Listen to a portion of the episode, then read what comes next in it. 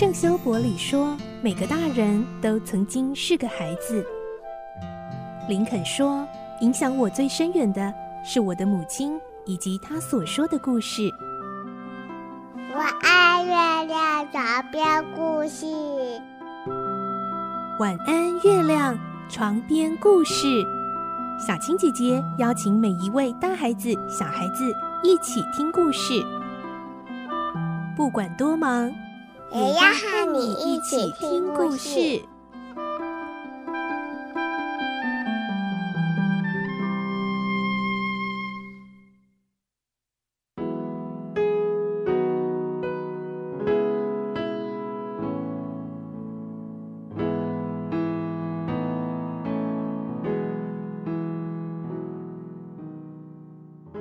晚安，欢迎你和我们一起听故事。我是小青姐姐，我们继续来听《动物农庄》，今天是第三集的故事。我们会听到所有的动物们听着老少校激昂又感性的发表，都被他的号召力感动了。这时候，老少校还唱起了表达他伟大理想的歌曲。来听今天的故事。《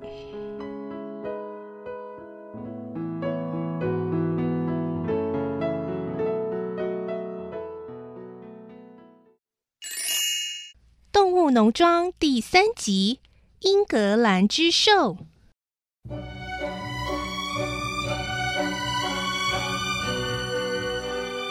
听到要唱歌，猫咪眼睛都亮了，抖擞着精神，催促着说：“喵，唱吧，您快唱吧！”老少校等大家都安静下来后，才用沙哑的声音，缓缓地唱出这首动人的歌曲。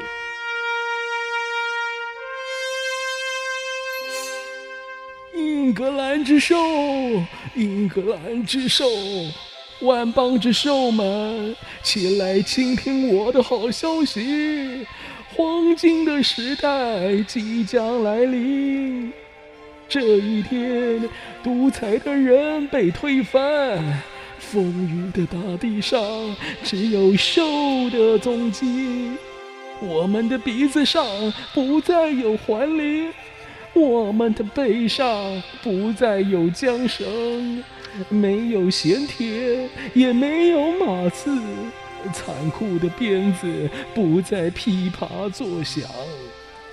财富堆得比山高，小麦、大麦、燕麦和甘草，苜蓿、青豆和甜菜，是一切归我们所有。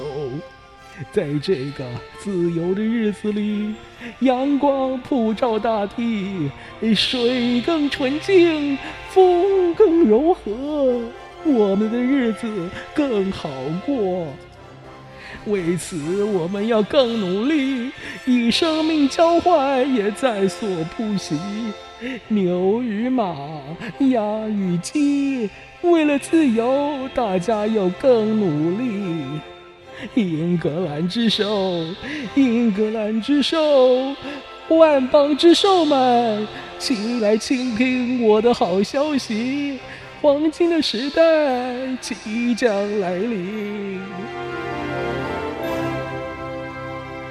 老少校的歌声使动物们的心沸腾起来，只叫了两遍，连小鸭也会跟着嘎嘎唱了。练习几次后，整个农庄响彻英格兰之兽的歌声，他们是那么喜欢这首歌，一遍又一遍地唱个不停。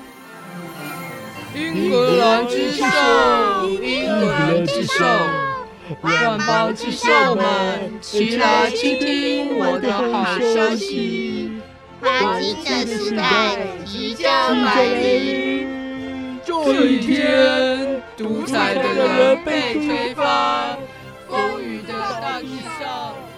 歌声吵醒了仲斯先生，他抓起墙角的枪，嘴里狠狠地咒骂：“ 一定又是狐狸闯进来了！哎，看我不杀了他才怪！”他踉踉跄跄地端着枪胡乱发射，子弹一颗颗嵌到谷仓的墙上，动物们吓得缩头噤声，各自逃窜。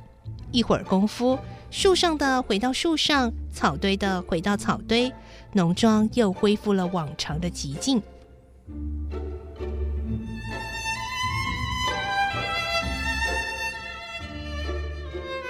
三天后，老少校在睡梦中平静的死去。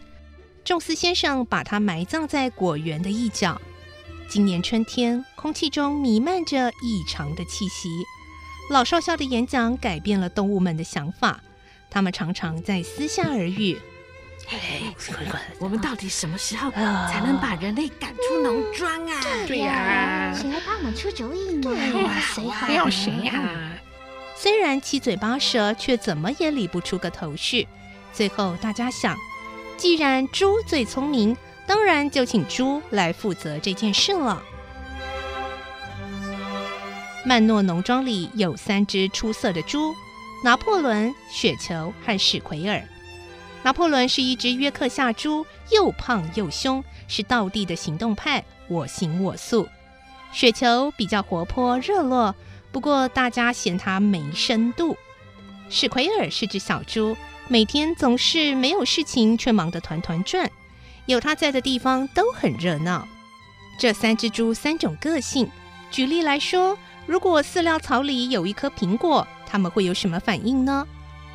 拿破仑看到了，一定二话不说，抢了就往嘴里送。他才不管别的动物吃不吃，反正谁先抢到谁就赢，抢不到的活该。如果是雪球，他会拿着苹果这儿闻闻，那儿闻闻，又拿给别人闻，然后用似乎很公正的口气跟大家说：“苹果只有一颗。”我先帮大家吃了，不过我会把种子种在土里，等苹果树长了苹果，大家都可以吃得到喽。至于史奎尔呢，如果他拿到苹果，会把它擦得发亮，一边卷起小尾巴，理直气壮地告诉大家：年轻的猪最需要营养，有丰富的营养才能够替大家做事。然后咕噜一口吞下去。嗯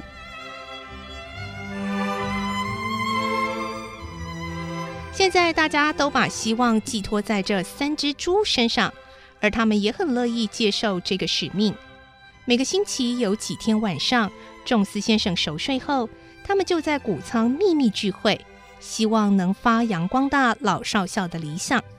可是有些动物的脑筋像石头做的，怎么也转不过来。小鸭就担心地问。哎，你你赶走仲斯先生，呃，我们不就要饿死了吗？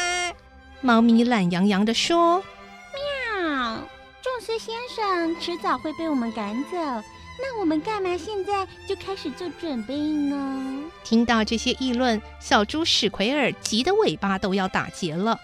可是，唉，就是怎么说都说不通，尤其是茉莉提的那个蠢问题，更让他们啼笑皆非。茉莉眨着眼睛问：“宙斯先生走了，我还有糖可以吃吗？”雪球肯定地说：“没有，我们不会做糖，也不要吃糖。看你满嘴牙都快蛀光了，还想吃糖？你呀，还是嚼干草吧。”哦，那我还能戴这个红色缎带吗？哎，我的马朋友，这个缎带是奴隶的标志。难道你不知道自由比缎带更可贵吗？啊啊！茉莉似懂非懂的点点头，可是谁都看得出来，她还是舍不得不带缎带。狗说：“哦哦，是啊，哦，我才不喜欢，呃，人家在我的尾巴或或或脖子上绑条带子呢。”汪汪。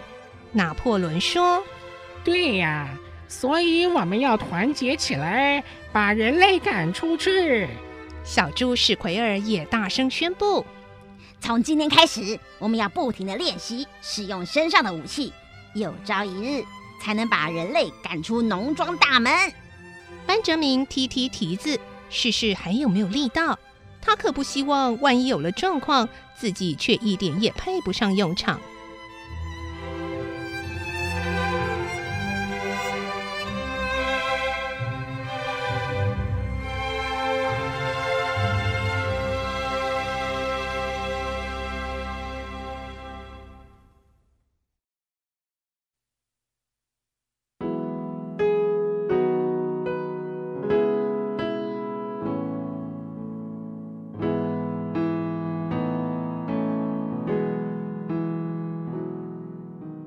今天的故事就先听到这里了，明天再继续来听动物农庄的故事。